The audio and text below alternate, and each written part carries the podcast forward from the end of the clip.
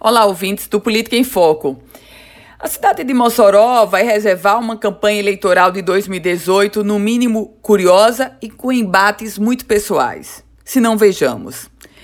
As coligações que saíram para disputar o pleito de 2018, duas delas trazem vices da cidade de Mossoró.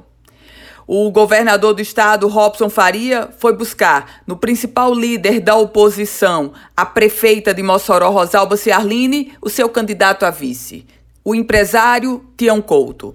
Tião Couto, que disputou o pleito municipal de dois anos atrás, chegou muito perto e encampa agora a bandeira da oposição na cidade de Mossoró.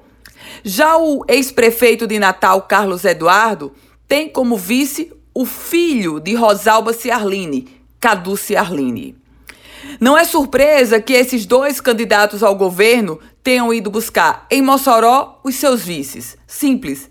Estamos falando do segundo maior colégio eleitoral do Rio Grande do Norte. E observem: Tião Couto vem como vice, ele que é líder de oposição. Rosalba Ciarline, a prefeita, coloca como vice o seu próprio filho. Claro que Mossoró reserva um embate muito pessoal, de oposição e de situação. E por que não dizer um embate que já se coloca como uma espécie de prévia para o que virá em 2020? Eu volto com outras informações aqui no Política em Foco com Ana Ruth Dantas.